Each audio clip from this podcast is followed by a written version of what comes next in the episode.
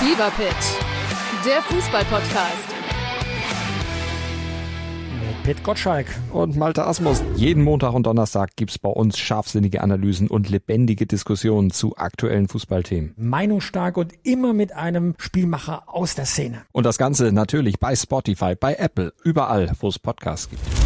Fever Pitch, der Fußball-Podcast. Ein herzliches Hallo, hier ist der Kultkicker Podcast, hier ist Olli Zitschke und heute sind wir mal weit, weit weg von zu Hause, über den großen Teich, denn die Major League Soccer steht vor der Tür, da beginnt die neue Saison und da dachte ich mir doch, da müssen wir mit einem reden, der da schon etwas länger kickt, nämlich mit Erik Tommy. Erik, ich grüße dich. Hallo zusammen, vielen Dank für die Einladung. Eigentlich ähm, wollte ich mit dir reden, wie es denn so gerade ist in Kansas City, äh, aber du bist ja gar nicht in Kansas, du bist da ein bisschen weiter weg. Ich bin ein bisschen weiter weg, Tatsache. Ähm, wir befinden uns aktuell im Trainingslager in Miami. Ja, aufgrund dessen, dass die Temperaturen da ähm, ja, schwankend sind und teilweise im Winter auch sehr, sehr kalt ist, ist es grundsätzlich so, dass wir für vier, fünf Wochen abreisen und äh, eine wärmere Location suchen. Deshalb sind wir für, für die Zeit in Miami. So lange Trainingslager an einem Ort, vier, fünf Wochen, wie hält man das aus? Ja, es geht dann schon. Ich sag mal, Miami ist jetzt, äh, bietet ja relativ viel, dass man am Nachmittag auch mal einen Kaffee trinken gehen kann oder äh, das eine oder andere essen kann. Ähm, wir haben dann auch so einen gewissen Freiraum. Ähm, ich glaube, es ist nicht zu vergleichen mit einem Trainingslager in Deutschland, wo man wirklich sieben, acht Tage ähm, täglich zweimal trainiert und das Ganze durchboxt und dann wirklich wenig Freiraum dazwischen hat. Ähm, bei uns ist das etwas luftiger gestaltet. Ja, aber das, das macht das Ganze dann äh, entspannter hier. Nichtsdestotrotz, seit äh, 1.7.22 bist du in, in Kansas. Ähm, das ist eine Footballstadt. Sie sind Super Bowl-Sieger geworden. Bist du auch Football-Fan geworden? Beobachtest du das oder ist das alles scheißegal?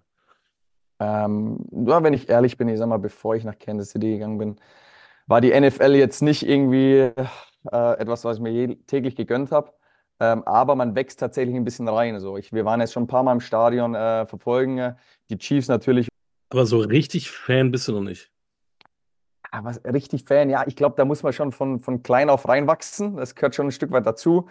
Aber mich reißt es dann schon mit. Ich muss sagen, ich, teilweise sitze ich dann auf der Couch zu Hause und, und schaue mir dann die vier Stunden an, weil es zieht sich natürlich ein bisschen. Drei, vier Stunden. Ähm, äh, macht dann schon Spaß und ähm, ja, die machen es dieses Jahr auch einfach super. Jedes Spiel ist spannend, macht Spaß zuzuschauen und ähm, wenn man mal die Möglichkeit hat, Möglichkeit hat, ins Stadion zu gehen, die Atmosphäre aufzusaugen, ähm, das ist schon mal noch was anderes als äh, ein Fußballstadion. Ist das dann auch Gesprächsthema? Sind dann die, die da länger da sind, die Amis, schon sehr fixiert auf Football? Ja, absolut. Die wachsen ja so mit, mit Fuß, äh, mit Football, mit, mit Basketball, also NBA, wachsen die ja auf. Dementsprechend kennen die sich einfach auch besser aus als jetzt ich in dem Fall. Und ähm, Football ist immer wieder Gesprächsthema.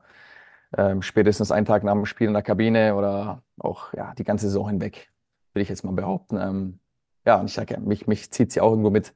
Äh, war jetzt schon einige Male im Stadion und ähm, ist einfach was Cooles, muss ich echt sagen. Auch wenn die Ticketpreise manchmal teilweise richtig hoch sind, da muss man schon ein bisschen was hinblättern, um gute Tickets zu ergattern, aber ähm, es rentiert sich dann auch. USA ist ein Sportland. Jetzt bist du seit Sommer 22 da.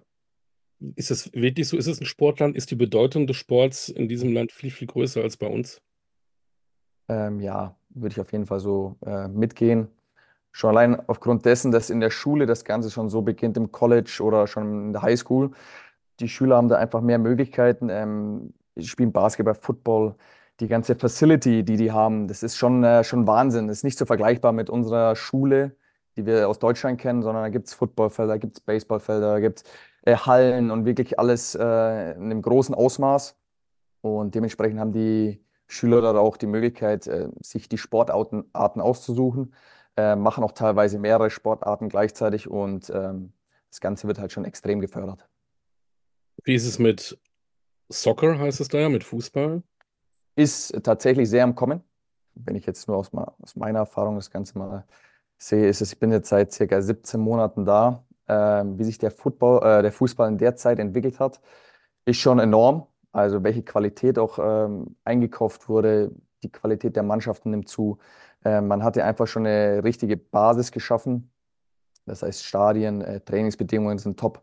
Und ähm, aufgrund dessen, dass auch das Budget jährlich erhöht wird, steigt die Qualität innerhalb der MLS und ähm, auch für die, für die jungen Leute, für die Schüler äh, wird da einiges geboten und ähm, aktuell sehe ich den Fußball auf ja, Rang 3, Rang 4, äh, aber lass dem Ganzen mal ein bisschen Zeit geben, dann reden wir vielleicht in den nächsten paar Jahren von Rang 2, Rang 3 und ähm, stetigen Aufstieg. Zumal die WM da vor der Tür steht, ne? Mit Mexiko und Kanada 2026 ist USA Gastgeber. Mhm. Noch ein bisschen weit weg, um da was zu spüren, oder ist das tatsächlich schon Thema? Nee, ist tatsächlich schon Thema. Also ich glaube, ähm, es werden äh, einige Spiele auch bei uns ausgetragen, aber im Stadion eben von den Chiefs. Äh, ich weiß, ich glaube, es sind sechs Spiele. Äh, und äh, auch dafür wird das Stadion komplett renoviert, wird viel Geld reingepumpt und äh, auch die Infrastruktur außerhalb, das heißt in der Stadt, ähm, da werden schon einfach, äh, wird einfach schon eine Basis gelegt, damit äh, alles reibungsläuft dann 2026 abläuft. Als es zum ersten Mal bei dir zu Hause auf den Tisch kam, Major League Soccer, was war da dein erster Gedanke? Sagst du, nee, oder erstmal gucken? Oder was hattest du überhaupt für Gedanken an Fußball in den USA?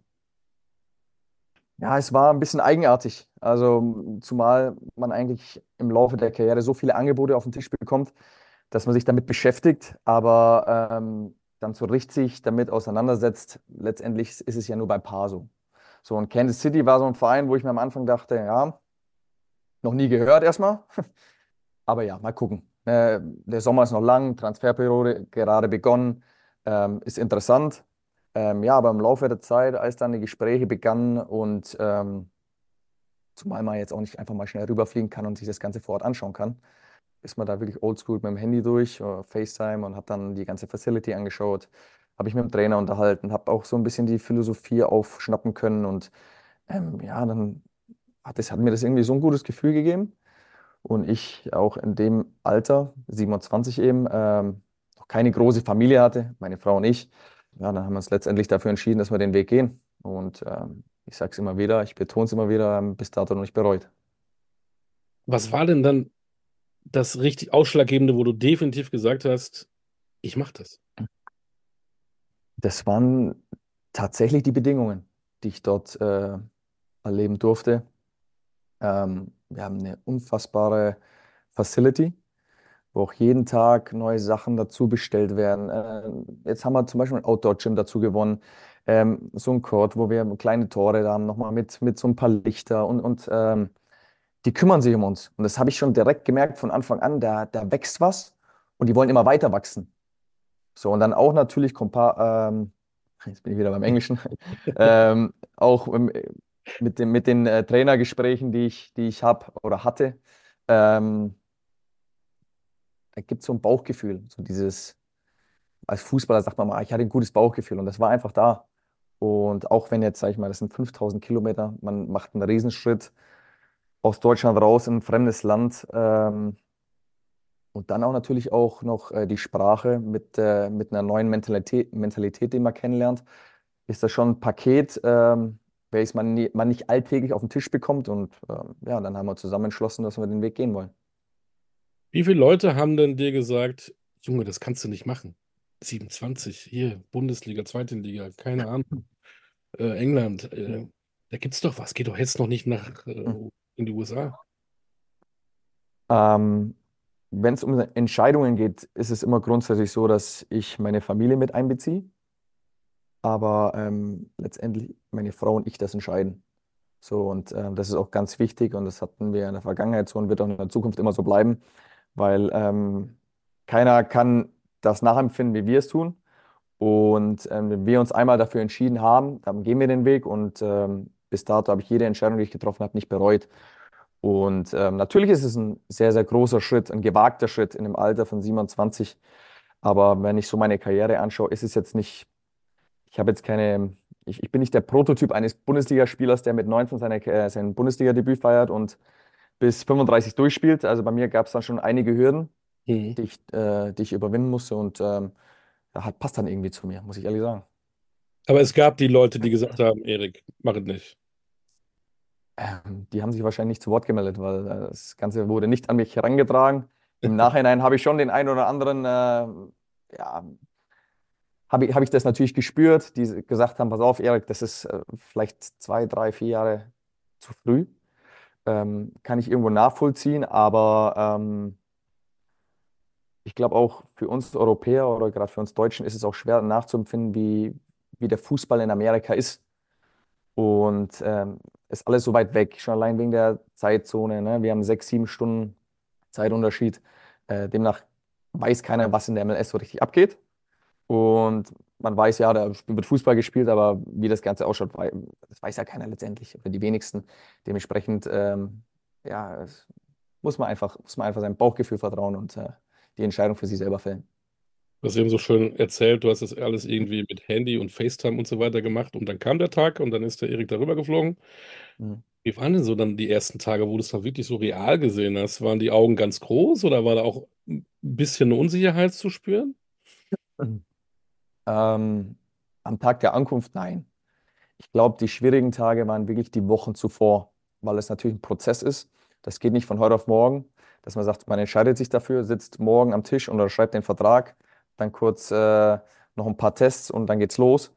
Ähm, sondern es geht ja wirklich darum, dass man erstmal ein Arbeitsvisum braucht, Papiere einreichen muss. Ähm, das, geht bis ins kleinste Detail. Da muss man die Wohnung aufgeben, man muss sich abmelden. Da, sind, da hängen so viele Sachen dran, äh, woran man im ersten Moment gar nicht daran denkt. So, und ähm, das waren wirklich drei, vier Wochen, fünf Wochen teilweise, wo es ja, sehr, sehr intensiv war, wir sehr viel zu tun hatten. Da muss man sich natürlich irgendwo ein Stück weit von der Familie erstmal verabschieden, was dann nochmal emotional, äh, emotional war.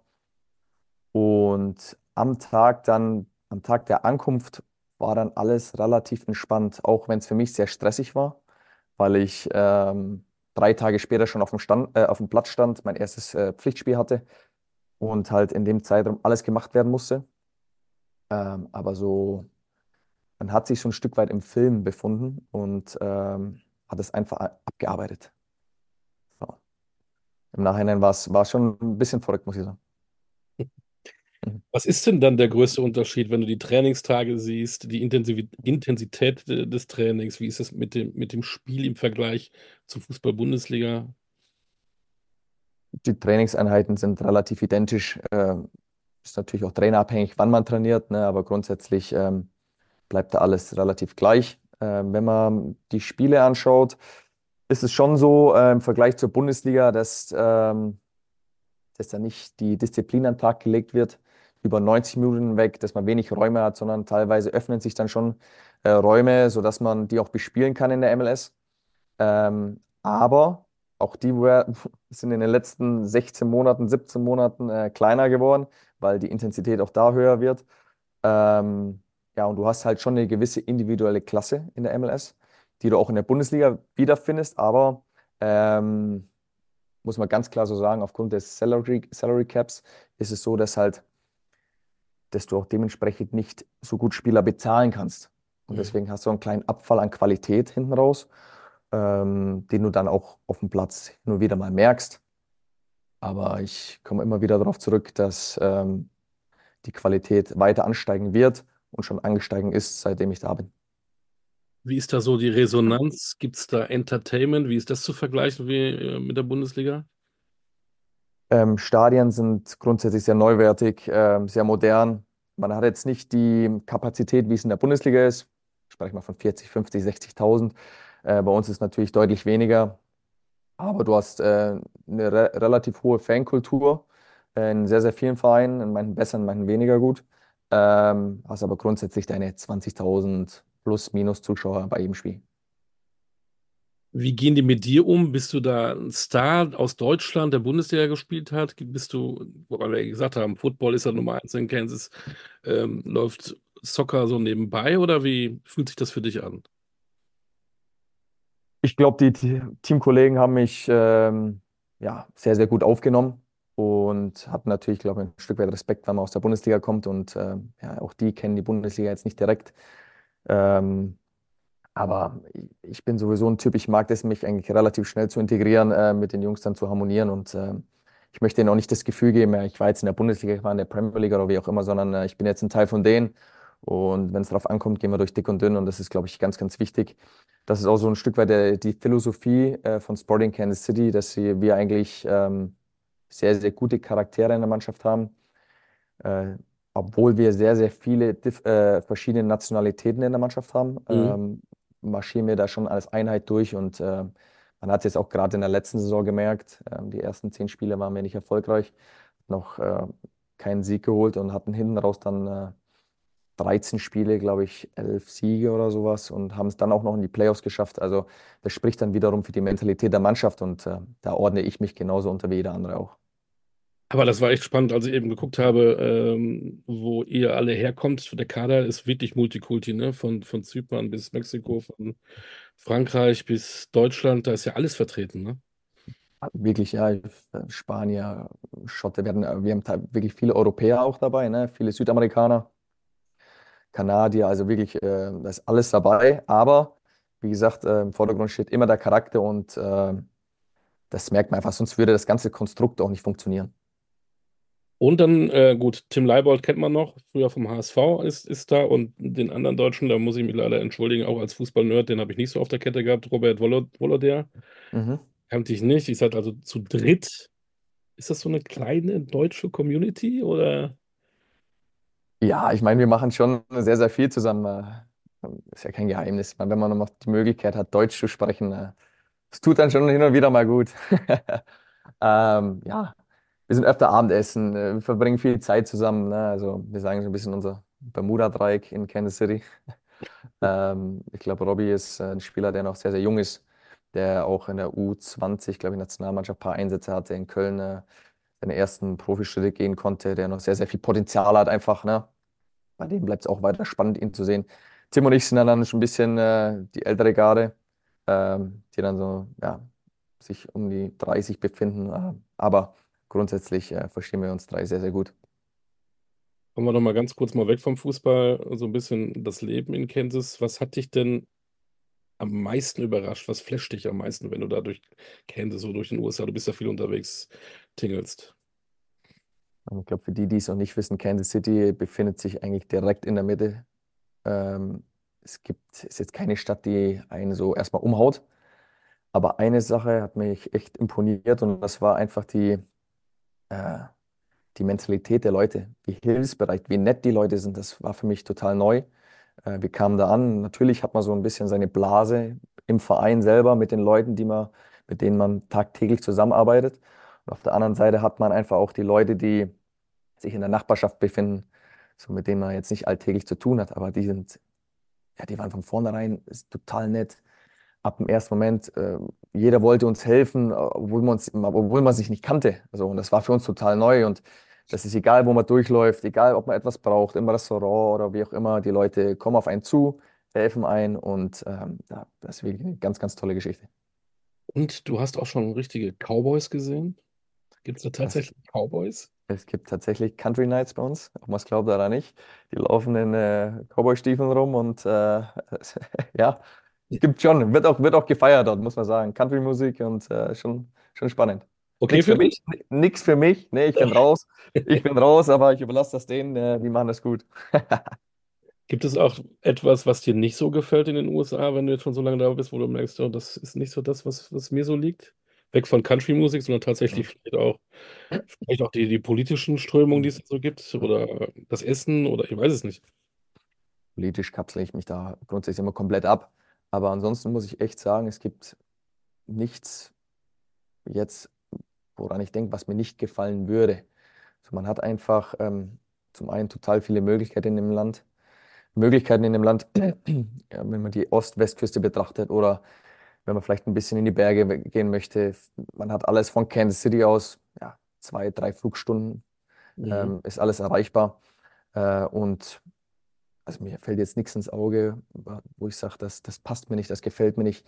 Deshalb auch, äh, hatte ich am Anfang schon angesprochen, wir haben den Schritt nie bereut. Ähm, obwohl die Stadt jetzt nicht der Hit ist, äh, es gibt jetzt nichts, äh, ja, was einen so umhaut, ähm, keine große Fußgängerzone, ähm, ein paar Restaurants, schöne Cafés, aber das, das war es dann auch. Aber grundsätzlich so dieses Leben, dieses Feeling dort ähm, ist, schon, ist schon was Besonderes und ähm, ja, das, das gibt uns einfach ein gutes Gefühl und macht uns auch ein Stück weit glücklich. Zumal die Liga immer mehr in den Fokus ähm, kommt, vor allen Dingen, wenn solche Stars wie Messi, wie Suarez und so weiter ähm, auftreten. Das hilft schon der Liga, oder? Ja, Messi war natürlich ein Transfer, der unglaub unglaubliche Wellen geschlagen hat. Ähm, ich glaube, egal wo der Kerl ist, äh, die Stadien sind ausverkauft. Ähm, wenn ich jetzt allein unser kommendes Spiel sehe, im, im April gegen Inter Miami, ähm, wir haben sogar das Stadion wechseln müssen. Normalerweise spielen wir immer im Children's Mercy Park mit 20.000 Zuschauer plus minus. Und wir sind jetzt, äh, wir spielen tatsächlich im April in dem, in dem Chiefs Stadion, Arrowhead, äh, wo halt dann ca. 70.000 reinpassen. Naja, ich glaube sogar mehr. Mhm. 78 oder so, ich weiß es jetzt gar nicht. Ähm, da sieht man einfach, was, was der Kerl da für, für Menschenmassen anzieht. Ähm, und das hilft der Liga natürlich auch enorm. Klar. Die Amis sind ja bekannt dafür, dass sie irgendwie ähm, Stars unwahrscheinlich gut finden. Es gibt immer so einen Hype um Stars. Ist das dann zu sehr Messi, Messi, Messi? Oder meinst du, der ist ja auch jetzt nicht noch zehn Jahre da? Oder meinst du, dass dann wieder zurückgeht, wenn so ein Messi weg ist? Ähm, natürlich ähm, liegt der Fokus jetzt auf Messi. Ich glaube, damals war es Beckham oder wie auch immer. Äh, Pirlo war mal da, Schweinsteiger. Ne? Das sind ja schon alles äh, Riesenspieler gewesen. Da wird dann wahrscheinlich in den nächsten Jahren ein anderer wieder dazukommen.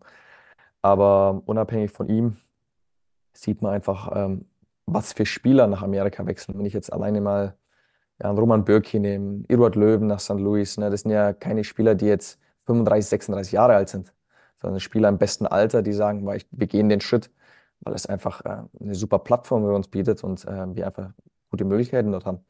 Und genau das wird in den nächsten Jahren genauso passieren. Auch aufgrund dessen, dass die Weltmeisterschaft äh, ähm, zu uns kommt und ähm, ja, weil die Basis gelegt wurde. Dadurch zukommt, das dürfen wir nicht vergessen, das Budget steigt jedes Jahr äh, für die Spieler und äh, das macht das Ganze natürlich attraktiver. Sozusagen Silvester läuft dein Vertrag aus. Ein Jahr hast du noch in der Major League Soccer. Was hast du dann vor? Aktuell ist es noch ein Jahr plus Option, ein Jahr. Ähm, es ist immer so, ich bin jetzt mittlerweile 29, werde dieses Jahr 30. Ich habe aufgehört, so ein wenig in die Glaskugel zu schauen, weil Fußball geht einfach zu schnell und kann so viel passieren. Ähm, deshalb habe ich aktuell noch keine, keine großen Pläne. Lass alles auf mich zukommen und mal schauen, was ich jetzt in der Saison so leisten kann für einen Verein. Und äh, ja, dann werden wir mal sehen. Ich meine, spricht nichts dagegen, ähm, weiterhin in der Liga zu bleiben.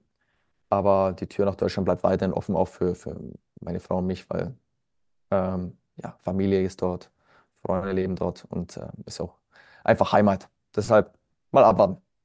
Das klingt aber so, als wenn du nicht unbedingt zwingend ähm, dein Leben lang in den USA bleiben möchtest. Auch das sehr, sehr schwer zu beantworten. Na, grundsätzlich natürlich nicht, ähm, weil Familie einfach ähm, ja, so unser Fundament ist.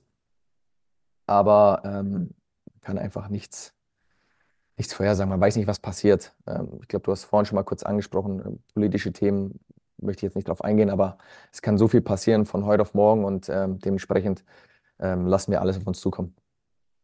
So richtig so. Erinnerst du dich äh, noch an einen Tag am 16. Februar vor zehn Jahren? Bundesliga-Debüt gegen Hast du voll im Kopf. ersten FC Nürnberg. Absolut. Äh, aber auch, äh, habe ich einen Tag vorher noch gar nicht mit der Mannschaft trainiert. Da habe ich auf dem Nebenplatz äh, ähm, beim Athletiktrainer ein paar Übungen gemacht, gehe in die Kabine und sehe dann, warte mal, ich bin im Kader. Stimmt ja irgendwas nicht. Ja, habe ich zweimal, dreimal hingeschaut. Ah ja, Wahnsinn. Ich glaube, da war ich das erste Mal im Kader. So, und dann wurde ich direkt eingewechselt äh, gegen Nürnberg. Wir haben das Spiel leider einzeln verloren, hatte noch eine, eine Freischussmöglichkeit, wo da damals äh, Schäfer noch im Tor. Er hat ihn noch pariert. Ähm, ja, sowas bleibt natürlich in Erinnerung. Wann war für dich klar, als, als Junge, ich möchte Bundesliga-Profi werden? So schon mit, mit fünf, sechs Jungs, wie sie so sind, Feuerwehrmann, Lokomotivführer, Fußballprofi, schon da? Oder, und wann hast du es gemerkt, dass du es auch kannst? Oder Leute, die gesagt haben, Erik, du hast Talent, äh, mach das mal. Ja, das hat natürlich schon früh begonnen, ähm, mit vier, fünf. Ähm, also früher wollte ich nur kicken, äh, klar. Ich wollte meinen Spaß haben, ich wollte auf dem Platz stehen und ähm, ich habe halt gemerkt, dass ich jetzt vielleicht nicht ganz so schlecht bin und kann irgendwie gegen den Ball treten. Bin auch relativ früh dann, äh, ich glaube mit sechs Jahren zum SSV Ulm, die damals in der zweiten Liga gespielt haben.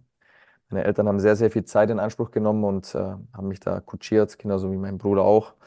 Ähm, ja, und dann hat man schon gemerkt, dass man einfach Talent hat Ähm, ja, und haben mich meine Eltern, muss ich auch sagen, äh, sehr, sehr gut gefördert. Äh, mich dann später nach Augsburg gefahren, ins Training regelmäßig. Ähm, haben sehr viel Zeit investiert, habe ich vorhin schon angesprochen. Und ja, dann hofft man natürlich irgendwann mal, so ab einem gewissen Alter, 16, 17, 18, ähm, da geht es ja los, wo man dann schon so ein bisschen hinschielt. Man auch die Chance hat, vielleicht ein, zwei Mal mit den Profis mitzutrainieren.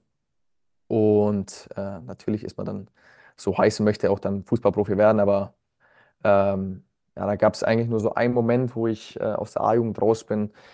Ähm, hatte dann einen Amateurvertrag für die U23 beim FC Augsburg. Ähm, und meine Eltern meinten, pass mal auf, Erik, wäre vielleicht jetzt an der Zeit zu studieren.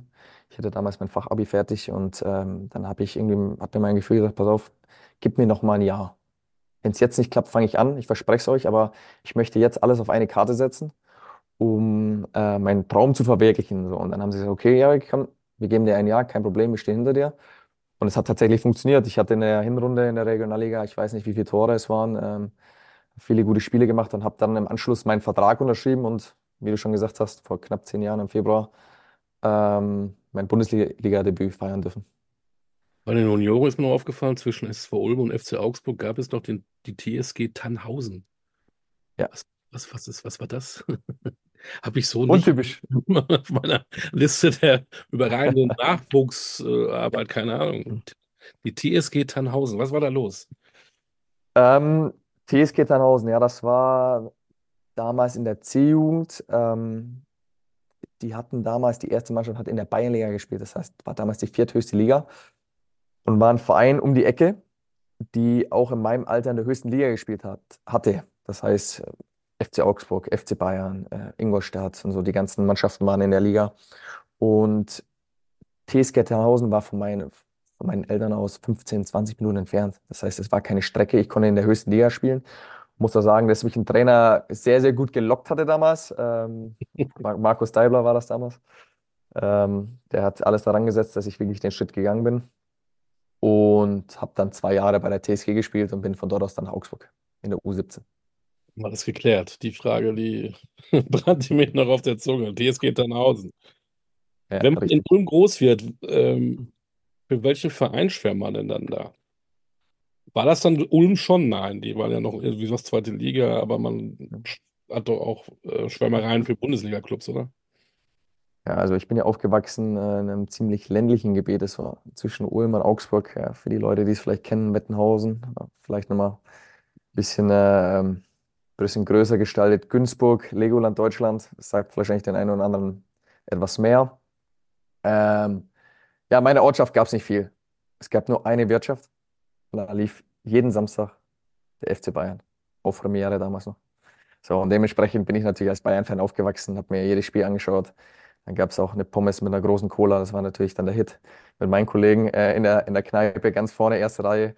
Ja, und äh, dann wächst man natürlich da voll rein in diese Bayern-Thematik. Ähm, ja, war, war eine schöne Zeit, sehr, sehr schön. Klingt gut. Im Legoland oder in der Nähe. Ähm, wer war denn dann so dein erstes Vorbild? Dann direkt einfach ein Fußballer überhaupt oder einer, der auch deine Position heute spielt? Äh, früher war es ganz klar Zinedine Zidane, äh, war mein Idol, ganz, ganz lange, bis dann irgendwann mal Frank Ribéry kam zum, zum FC Bayern. Der war dann so ein Spieler, wo ich echt gern gehabt habe. Und dann kam schon die, die Kategorie Lionel Messi und Cristiano Ronaldo.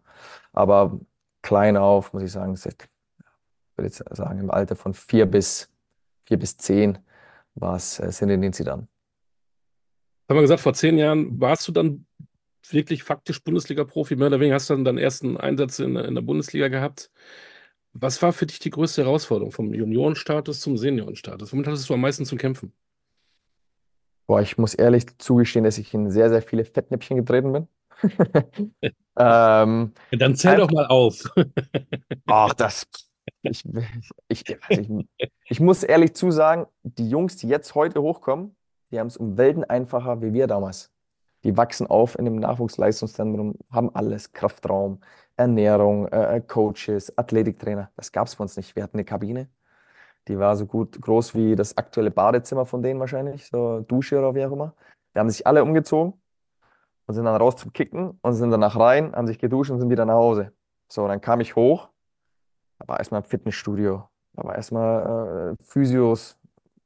So, das war alles neu für mich. So, dann gab es sowas wie Aktivierung vom Spiel oder vom Training nicht. Das heißt, wir saßen halt dann, wir mussten eine Stunde vorher da sein und saßen erstmal eine Stunde. So, und dann warst du halt, was machst du jetzt eine Stunde? Ne? Da siehst du, die Jungs, die machen irgendwas im Kraftraum. Damit konntest du ja erstmal nichts anfangen. So, kann das ja nicht. Und dann saßt du halt die ersten paar Male und dann ist der Trainer immer wieder vorbeigelaufen und dann kam schon die erste Ansage, ja, wollt ihr nicht auch mal was machen? Ja, ah, klar, was, was soll man machen? Mehr oder weniger. Also immer im Kraftraum und das war halt, das war so wirklich ein sehr, sehr großer Schritt für mich, einfach mal zu sehen, wie arbeiten die Jungs, ne? Wie viel Zeit investieren die? Das war, war mir ja gar nicht klar. Wenn ich heute sehe, wie viel Zeit ich außerhalb vom Fußball, von den Trainingseinheiten in meinen Körper investiere, damit ich dieses Niveau, dieses Level einfach weiterhin äh, aufrechterhalten kann, das ist schon enorm. Das, ich sag mal, das kann ich den Leuten jetzt draußen nicht übel nehmen, weil sie es nicht wissen. Aber wir Fußballer stecken schon, sage ich jetzt nochmal, das Doppelte an Zeit nochmal am Nachmittag rein, nur damit, der, damit die Muskeln funktionieren und äh, man vom Fleck kommt. Ja, also mehr oder weniger. Und das war halt die größte Hürde für mich, ähm, weil ich das alles nicht kannte. War alles Neuland für mich. Aber von einem Fettnapf musst du uns das berichten. Also, da war ja noch nicht viel zu. ah, das natürlich, äh, ich, wenn ich jetzt mal eins rauspicken kann. Training FC Augsburg, nichts Großes, waren immer Kleinigkeiten. Ähm, war einem Trainingslager, Gran Canaria, kann ich nur also Sascha Mölders weiß es wahrscheinlich auch noch. Ich muss immer wieder lachen. Ähm, mussten die jungen Spieler natürlich immer alles tragen, Bälle aufpumpen. Ne? Heutzutage werden ja die Bälle aufgepumpt. Wir mussten natürlich aufpumpen, gucken, dass alles passt. Ne? Und Leibchen und was weiß ich, mit einem Hütchen. Und dann haben wir in Gran Canaria trainiert und der Bus, der war oben auf dem Berg, 500 Meter weiter oben und äh, wir mussten natürlich das ganze Zeug hochschleppen. Ne? Und Sascha Möllers war natürlich so ein Kamerad, der hat grundsätzlich Kommentare abgegeben. Das war einer, der, der macht das heute noch und dafür feiere ich ihn auch, muss ich sagen. Ähm, und ich kam dann natürlich zwei Ballsäcke und ich halbe Portion ähm, das Zeug da abgeliefert, bin im Bus rein, fix und fertig. Und dann sagt er, in eurem Alter, sagt er, ich, bin ich das Ganze zweimal hoch und runter. Sag ich, im Gegensatz zu dir trage ich wenigstens was. So, und dann ging es schon los. Was? Da ist natürlich die Bombe geplatzt erstmal. Äh, dann kamen ein paar Sprüche und ähm, ja, so so immer wieder kleine Fettnäpfchen, ne, weil man natürlich auch nicht einstecken wollte, ähm, aber dann irgendwo auch musste. Ähm, hatten auch eine sehr, sehr erfahrene Truppe mit äh, Dani Bayer, Halil Altintop, ne, Kaisen Bracker und, und Mülders. Ne, die waren alle 30 und, und plus. Ne, das, ich kam da mit, weiß ich, 19, 20 hoch, war da mit Abstand der Jüngste mit zwei, drei anderen. So, das war einfach eine ganz andere Zeit, ne, oldschool. Wie sehr musstest du kämpfen, dass du äh, immer in den Kader gekommen bist, weil du bist ja dann, hast jetzt nicht so viele Spiele gemacht für den FCA, bist dann ausgeliehen worden zum FCK. Mhm. Ähm, war das eine schwierige Zeit? Oder war das einfach, weil du auch jünger warst, so wie du sagst, die alten Säcke einfach einen Vorsprung hatten? Die hatten natürlich einen Vorsprung, aber ich glaube auch die Zeit hat sich ein bisschen gewandelt. Früher war es schon so, dass man sich das verdienen musste. So, ähm, da hat jetzt nicht ein gutes Spiel gereicht. Mein Debüt war sehr gut, meiner Meinung nach. Ich habe viele gute Aktionen gehabt innerhalb von 15 Minuten, aber war im nächsten Spiel trotzdem nicht im Kader. So, und das musste man sich schon grundsätzlich erarbeiten. Nichtsdestotrotz war ich jung. Ähm, mir haben schon noch ein paar Sachen gefehlt. Aber ich denke mal, die Spieler, die heute die Chance bekommen und die auch so nutzen, ähm, die werden beim nächsten Spiel im Kader sein und hätten dann auch die Möglichkeit, vielleicht ein, zwei Spiele mehr zu gestalten, als ich es in dem Moment oder damals hatte. Demnach muss ich den Umweg natürlich gehen über die zweite Liga beim 1. FC Kaiserslautern. Ähm, war natürlich meine erste Station außerhalb äh, mein, meines familiären Umfelds. Äh, musste erstmal für mich selber sorgen. Wohnung, ähm, ja, ich war alleine. Meine, meine Freundin hat, oder meine jetzige Frau, damals Freundin, musste pendeln. Ähm, die hat auch studiert.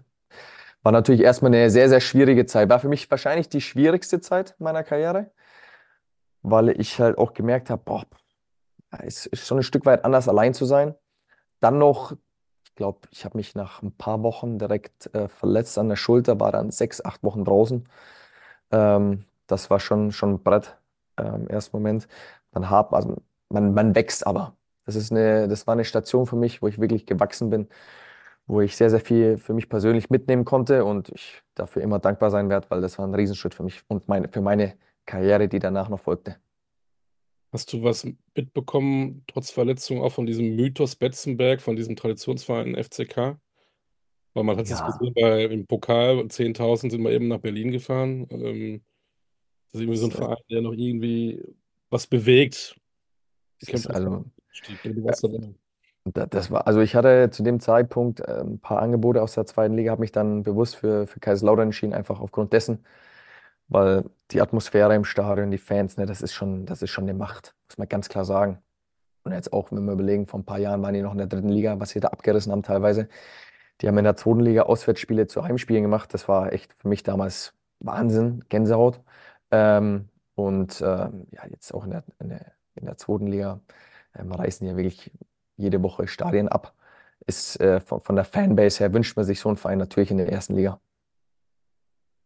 Von so einem wuchtigen Club zu Jan Regensburg. Nicht ganz so wuchtig, aber für dich schon auch erfolgreich. Auch der richtige Schritt, oder? Du bist damit dann auch aufgestiegen in die Ja, zweite Liga. War aber auch der richtige Schritt. ja ähm, das war auch, ähm, da sind wir wieder beim Thema Glaskugel. War ein Verein, den ich eigentlich nie in Erwägung gezogen hatte, weil damals auch, ähm, ich bin dann, habe meine Leihe in Kaiserslautern äh, beendet, habe meinen Vertrag vorzeitig aufgelöst, bin dann nochmal für ein halbes Jahr nach Augsburg, um mich dann äh, neu zu sortieren und wollte dann im Sommer den nächsten Schritt gehen, weil ich wusste, in Augsburg, ähm, ja, hatte ich aktuell keine Chance, muss dann wieder einen anderen Umweg gehen, habe mir dann ein paar Vereine angehört, unter anderem auch ganz zum Schluss äh, SSV Jan Regensburg mit damals äh, Christian Keller und Heiko Herrlich und bin da hingefahren, hatte mit meinem Berater nochmal telefoniert, habe gesagt, pass auf, ich mache das eineinhalb Stunden, höre ich, hör ich mir das Ganze mal an und dann gucken wir mal. So, war meine Einstellung, bin dahin und da war die- dieses Gespräch so gut und so besonders. Es war einfach ein besonderes Gespräch, ähm, dass ich dann auf dem Rückweg für mich entschieden habe, ey, das, ich, ich muss dahin. Das war eine Mannschaft, die eigentlich von der Regionalliga erst in die dritte Liga aufgestiegen ist. Ähm, und da waren wir im Stadion, das Ganze außenrum, die Stadt, ne, haben mir ein bisschen was angeguckt. Und das, das hat mich einfach dann, dieses Bauchgefühl hat mich wieder dazu gebracht, dass ich sage, pass auf, das mache ich. Bin dann ein Jahr nach Regensburg äh, und tatsächlich, wir, sind dann hinten raus nochmal über die Relegation äh, in, in der Allianz Arena gegen den 1860 München, gegen 1860 München, ähm, sind wir dann in die dritte, äh, in die zweite Liga aufgestiegen. Ähm, mit einer Wahnsinnssaison. Ich habe ich hab jedes Spiel da absolviert, hatte wirklich eine gute Zeit und das war auch nochmal ein Push in meiner Karriere, den ich dort hatte. Und äh, das war auch eine sehr, sehr, sehr gute Station für mich. Wenn du das so sagst, äh, es war so besonders, dieses Gespräch, das hat dich geflasht. Was war da so besonders? Ähm, ich glaube, die, wenn man, wenn man Heiko Herrlich oder auch Christian Keller sieht, das ist erstmal zwei sehr, sehr tolle Menschen, die ich kennenlernen durfte. Ähm, ähm, die, dies- die, die einfach dieses Gespräch dann so besonders gestaltet haben, mit dem, was sie gesagt haben, jetzt gar nicht irgendwie ähm, mich hochgelobt haben oder wie auch immer, sondern die wussten über mich Bescheid. Ähm, die wussten, was sie von mir kriegen und ähm, haben mit dem, was sie gesagt haben, mich einfach berührt. Muss man einfach so sagen. Hört sich jetzt ein bisschen komisch an, aber so war's. Ähm, und demnach habe ich mich auch dann für den SSV entschieden. Und da Auch ein ganz, to ganz toller Club, muss ich nochmal sagen. Für, Mhm. für junge Spieler, jetzt auch, was, was, was da alles, Christian Keller, was der alles da geleistet hat mit dem neuen Stadion, dann ein neues Trainingsgelände. Für junge Spieler eine unfassbar gute Anlaufstation, auch für mittlerweile erfahrene Spieler, weil es einfach eine schöne Stadt ist und äh, mit echt einem, kleineren Stadion, aber einen sehr kompakten, mit tollen Fans. Also schön, sehr schöne Zeit gewesen, ja. man sieht es ja auch heute, also die stecken so einen Abstieg mal dann wieder weg, äh, sind jetzt wieder souverän Erste in der dritten Liga, da kommt keine Unruhe auf und sieht so aus, als wenn sie wieder hochkommen. Ja, ich wünsche es denen auf alle Fälle. Äh, Ich verfolge äh, natürlich alle Ligen da in Deutschland und die machen es absolut gut. Bisher souverän. Jetzt haben sie, glaube ich, noch 14 Spiele oder was. Ähm, oder ein bisschen mehr. Also Mhm. die, die, die knacken das hoffentlich, hoffentlich. Ich möchte es nicht verfreuen. Du sagst, du beobachtest das, ähm, dann beobachtest du sicherlich auch den VfB Stuttgart, denn durch deine Performance in Regensburg ähm, bist du aufgefallen und zum VfB gewechselt. Ja, ähm, hatte dann nochmal sechs Monate in Augsburg äh, zwischen, äh, zwischendrin. Äh, bin danach zum VfB, genau. Genau. VfB ist äh, dann äh, wirklich ein Stück weit Heimat für mich geworden. Habe ich die längste, ja, wenn man es jetzt zusammenrechnet, vielleicht die längste Profizeit meiner Karriere äh, gehabt. Ähm, habe mich von Tag eins an wohlgefühlt. Ähm, so viele tolle Menschen im Verein kennengelernt. Äh, Fanbase da im Stadion jedes Mal vor ausverkauftem Haus gespielt.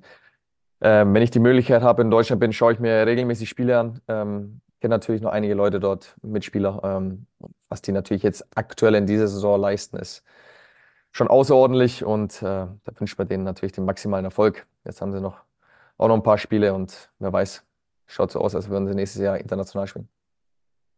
Wollte ich nämlich gerade ähm, darauf hinaus, denn auch die, so ähm, das wichtige Personal wie Waldemar Anton, wie Christian Führig, die sind ja alle jetzt dabei auch zu verlängern. Da scheint sich ja wirklich auch etwas zu, zu bewegen, ne? Mhm. Der Mannschaftskern, den sie jetzt hatten, äh, haben, den hatten wir damals auch schon. Aber auch der hat sich enorm weiterentwickelt und dann hatten, haben sie jetzt noch gute Spieler dazu gewonnen. Ähm, und ich glaube, Stuttgart ist einfach eine Anlaufstelle mit einer sehr schönen Stadt, einer guten Stadt, mit einem Top-Verein und mittlerweile auch mit, äh, mit guten Bedingungen, äh, wo man äh, ja, als Spieler sehr, sehr gerne hingeht oder auch sehr gerne bleibt. Demnach ähm, gehe ich davon aus, dass sehr, sehr viele Leistungsträger weiterhin verlängern werden. Es sind noch ein paar, die ausstehen. Ähm, und dann äh, werden die auch in den nächsten Jahren ähm, eine gute Rolle in der Bundesliga spielen. Auch wenn man jetzt mal sieht, man hat dieses Jahr Wataru Endo verloren, ein Spieler, der unglaublich wichtig für die Mannschaft war, Kapitän war und hat den auch gut ersetzt, gut kompensieren können. Ähm, das zeichnet schon auch wiederum äh, die Qualität der Spieler aus, aber auch ähm, der Verantwortlichen, die einfach gute Transfers getätigt haben. Und das internationale Geschäft ist nah. Also wenn man das so anguckt, auch nach dem letzten Wochenende, wo die da hinten alle verloren haben in Frankfurt und Freiburg, der Vorsprung wird größer. So langsam kann man sich daran gewöhnen, dass die möglicherweise sogar auch Champions League spielen. Oder glaubst du, dass da noch ein Einbruch kommt? Macht mir nicht den Eindruck. Mir macht, nee, absolut nicht. Also ich hatte am Anfang der Saison, hatte ich es mal so ein bisschen ja, prognostiziert, dass sie vielleicht nochmal einbrechen werden, so kurz. Aber jedes Mal, wenn man das Gefühl hat, hm, es könnte was passieren, gewinne ich das nächste Spiel wieder. So, und das ist einfach schon mittlerweile kein Zufall, sondern einfach Qualität. So, demnach, ähm, die haben ja schon noch Puffer. Das heißt, die können sich auch mal so die eine oder andere Niederlage erlauben, aber wenn die einfach ihren, Stil, ihren Stiefel so durchspielen oder so weiterspielen wie bisher, dann steht dem Ganzen nichts mehr im Wege. Meiner Meinung nach. Kommen wir wieder zum Februar. 24.02.2018. Vor sechs Jahren. Du magst den Februar. Was war da? 24.02.2018. War ich denn da? Düsseldorf? Nee. Nee, da warst du in Stuttgart. Stuttgart war ich da. Stuttgart, ja, da war ich in Im Stuttgart. Januar hingegangen und am 24.02. hast du dann, Ja. hab ich's gelesen, hoffentlich ist es nicht falsch, dein erstes Bundesligator geschossen gegen Eintracht Frankfurt. 1 zu 0 habt ihr gewonnen. Ah ja, tatsächlich. Stimmt der das? 24. Tatsächlich, siehst du, das ist ein bisschen. Das, Gott sei Dank gibt's dich, ey, erinnerst mich dran. Du hast was zu feiern im Februar. 16.02. erstes Bu- Bundesligaspiel, 24.02. erstes Bundesliga-Tor. Ich muss, ich muss natürlich sagen, war natürlich ein Sensationstor aus einem Meter ohne Torwart. Ist doch scheiße. Kann man natürlich auch mal schnell vergessen. Das Datum hatte ich nicht mehr im Kopf, das Tor natürlich. Äh, Ja, 1 1-0 gewonnen äh, gegen Frankfurt. Äh, Daniel Ginzek hat da 95 Prozent äh, der Arbeit geleistet. Ich habe das Ding noch einschieben dürfen, aber war mir dann am- Ende egal. War mein erstes Bundesliga-Tor tatsächlich, ja. Und zwischendurch, und das passt ja wunderbar in diese Karnevalszeit, warst du auch nochmal äh, in Düsseldorf bei der Fortuna. Was Mhm. steht da so in deiner Überschrift äh, über dieses Kapitel Düsseldorf? Ähm, wow, mir fällt jetzt keine passende Überschrift ein, weil wir natürlich in der Saison leider abgestiegen sind, muss man ganz klar so sagen. Aber also war ein unfassbar intensives Jahr für mich auch. Ich glaube, ich habe dato auch damals jedes Spiel absolviert. Ähm, habe so viele tolle Menschen kennengelernt, mit denen ich immer noch sehr, sehr im engen, engen Austausch bin. Ähm, tollen Verein und auch sehr nette Menschen. Ne? Also hatte ich so nicht erwartet, weil wir Schwaben natürlich, ja, zähle ich mich mit dazu, ein bisschen, ne, die brauchen erstmal ein bisschen Zeit, um warm zu werden, sag ich mal. Äh, und im, ja, in Düsseldorf war das das komplette Gegenteil. Total offen, äh, ähnlich wie in Kansas City. Ähm, ja, war eine sehr schöne Zeit, auch mit unfassbar schön, äh, unfassbar guten Fans. Ähm, wenn ich eine Überschrift wählen könnte, schöne Zeit ohne Happy End, vielleicht so. Das, das, das passt dazu. Ähm, sind hinten raus dann leider abgestiegen am letzten Spieltag äh, in Berlin bei der Union verloren. Äh, war dann schon eine bittere Pille, die man schlucken muss. Du bist ja noch gar nicht so alt, du bist ja noch keine 30. Aber wenn wir jetzt so drüber sprechen und du zurückblickst und auch mit Freude, das, das kriegt man ja mit, Hm. ähm, ist alles wir haben über Verletzungen, Stichwort Ellenbogen, gar nicht geredet. Äh, das gehört vielleicht auch in einem Profileben dazu. Ähm, ist alles so gelaufen, wie du dir das auch vorgestellt hättest? Hättest du dir das wünschen können? Oder war auch alles eine oder andere dabei, wo du sagst, da habe ich vielleicht auch einen Fehler gemacht, das war nicht so gut? Ja. Meine Vorstellung war eine komplett andere, muss ich ehrlich sagen. Ähm, Wolltest du zu Real Madrid? man, man, man denkt natürlich, wenn man mit 19 sein Bundesliga-Debüt feiert, ne, dass es natürlich alles so seinen Weg geht und man, man ist in der Bundesliga jetzt äh, gelandet und wird auch die nächsten 10, 15 Jahre dort spielen und ähm, ja, da, da kommt nichts mehr dazwischen. Als junger Spieler denkt man ja komplett anders. So, und ähm, ich hatte ja so viele Hürden, ob es jetzt Verletzungen waren, äh, Trainerwechsel, Vereinswechsel und immer wieder umziehen. Ich bin in meiner Karriere, glaube ich, schon elfmal umgezogen mit 29. Das ist ja auch nicht normal. Und das sind ja immer wieder neue Freunde, äh, die man kennenlernen muss. Oder was heißt Freunde, neue Leute, zwangsweise im Verein neue Leute. Ne? Ich habe, äh, weiß Gott, meine Telefonliste ist, ist riesig, ist lang. Ähm, demnach lief es natürlich nicht so, wie ich es mir vorgestellt habe. Realität war dann eine ganz andere. Aber wenn ich das Ganze rückblickend be betrachte, ähm, bin ich über jeden einzelnen Schritt, den ich so gegangen bin, sehr, sehr froh, weil es mich persönlich geformt hat. Und das ist meiner Meinung nach das Wichtigste und zum anderen auch ähm, ja dann auch meine fußballerische Leistung, äh, äh, meine fußballerische Leistung dann hinten raus auch, äh, soll ich sagen, ja, geformt hat. Mhm. So, ich wäre nicht der Fußballer, der ich heute bin, wenn ich nicht die Station gegangen wäre. So, demnach bin ich schon froh. Gibt es aber nicht so einen Moment, wo du mal denkst, ah, da und da hätte ich vielleicht mehr machen müssen. Das liegt vielleicht an mir, dass ich da nicht eine andere Karriere ähm, geschafft habe. Ich finde die ja in Ordnung, mein Gott, das ist ja nicht das Schlechteste. Äh, äh, ich, da muss ich nochmal einhaken, muss ich noch mal einhaken. Äh, klar, als ich jünger war, habe ich ja gesagt, ich, ich kannte das nicht, das Profigeschäft. Wie läuft das ab? Ne? Man, man wird einfach, man hat eine Feuertaufe, da mhm. rutscht man rein und dann geht's los. Ne? Ähm, das Einzige, was mir schon ankreidet, dass ich vielleicht im Alter von 18, 19, 20, 21 ähm, vielleicht nicht ganz so viel gemacht habe, nicht so viel in meinen Körper investiert habe, nicht so viel Zeit äh, außerhalb des Trainingsplatzes noch verbracht habe, um einfach an mir zu trainieren. Ähm, aber nicht, weil ich es nicht wollte, sondern weil ich es nicht wusste. Ich, für mich war das Neuland. So, und dann hat es dann tatsächlich, ich habe es ja vorhin angesprochen, Kaiserslautern war eine sehr, sehr, eine sehr wichtige Station für mich. Da hat es Klick gemacht bei mir. Und ab da wusste ich, okay, ich muss, muss nochmal über den Tellerrand hinausschauen. Ähm, habe mir ein paar Sachen durchgelesen, mich informiert, mich mit Leuten auseinandergesetzt und dann angefangen, an mir zu arbeiten, um einfach besser zu werden. So. Und das ist auch so eine Mentalitätsgeschichte, die ich auch bisher immer mitgenommen habe. Am 22.02., sind wir wieder im Februar, beginnt die neue Saison der MLS. Am 25.02. ist euer erstes Auswärtsspiel. Hat dann Houston ein Problem? Hoffe doch. Gute Überleitung, sensationell. ähm, ja, wir sind tatsächlich letztes Jahr in den Playoffs gegen Houston ausgeschieden.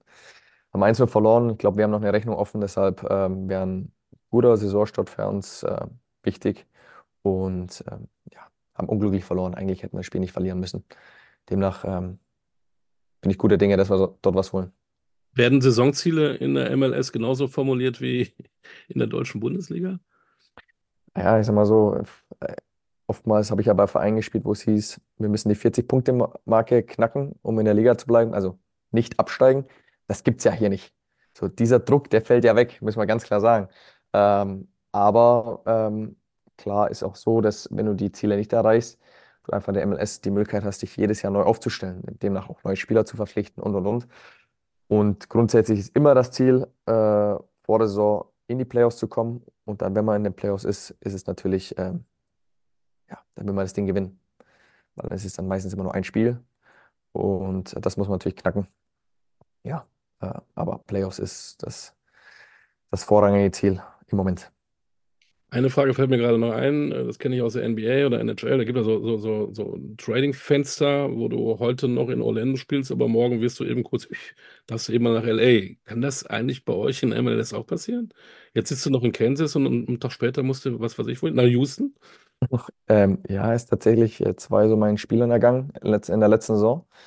Die waren im Trainingslager, sind ganz normal angereist. Ähm, der eine wurde dann im Trainingslager weggeschickt und äh, der andere, ähm, glaube ich, nach den ersten äh, drei Spielen. Er hat, glaube ich, dreimal von Beginn an gespielt und dann war er von heute auf morgen war er äh, beim neuen Verein. So, und das ist schon, das ist natürlich auch wieder anders wie in der Bundesliga. Ne? Das, da muss halt, äh, müssen die Koffer gepackt sein und dann muss er los. Das könnte dir auch passieren? Mir wird es nicht passieren. Mir wird es nicht passieren. Punkt. Ja. Du fühlst dich da wohl, da sollst auch da bleiben. Ähm, Richtig. Erik, vielen Dank für deine Zeit. Super spannend, auch mal einen Einblick zu haben in deine Karriere, auch das, was in den USA passiert. Ähm, hast du eigentlich die Nationalmannschaft gesehen? Bist du eigentlich hingefahren, als die in den USA gespielt haben? Nee, leider nicht. Wir hatten ja selber äh, Spielbetrieb, deshalb mussten wir trainieren und spielen. Ähm, Ich, ich, ich bin mir gar nicht sicher. Die waren, glaube ich, in Philadelphia waren die. Das habe ich noch Sport. mitbekommen. Ja, ja, Und, genau. und dann haben die, waren die, glaube ich, noch irgendwo an der Ostküste da, New England, irgendwo dort in der Nähe. Äh, aber nee, das ist ja, man hat das Gefühl manchmal, ähm, ja, man kommt schnell von A nach B, aber dann sind es ja, sind's dann doch 1000 Kilometer oder 1500 oder wie auch immer. Ja. Dann ist halt nicht Deutschland. Ne? Demnach muss man das alles äh, mit dem Flieger machen. Ähm, nee, habe ich nicht erleben dürfen. Nee, aber Blicken vielleicht die dann. Amis auf den deutschen Fußball? Wie bitte? Wie blicken die Amis auf den deutschen Fußball? Ja, die allgemeine Europä europäische Fußball ist natürlich äh, sehr hoch angesehen hier. Gerade die Premier League, die Bundesliga, Serie A, äh, La Liga. Äh, die wissen natürlich schon, dass dort einfach nochmal eine andere Qualität ähm, spielt. Ähm, haben auch ein Auge in Richtung Europa, klar. Spannend. So, jetzt lasse ich in Ruhe. Du möchtest bestimmt noch mal in Miami an den Beach. Das macht man da ja, glaube ich, ganz gerne. Jetzt erstmal erstmal erstmal zum Physio wieder. Ach so, so, Die, die, die Muskulatur lockern. Heute war, ein hartes, war eine harte Session. Erik, Tommy, danke für deine Zeit. Bleib gesund. Wir verfolgen das. Wir möchten mal schauen, wie es dann losgeht am 25.02. Ob Houston dann wirklich dann das Problem hat. Und mal gucken, äh, ob wir dich bald mal wieder in Deutschland wiedersehen. Wir würden uns sehr freuen. Danke für deine Zeit. Absolut. Bleib gesund. Mach's gut. Ja, vielen, vielen Dank für die Einladung. Alles Gute, bis dann. Ciao, ciao. Gerne.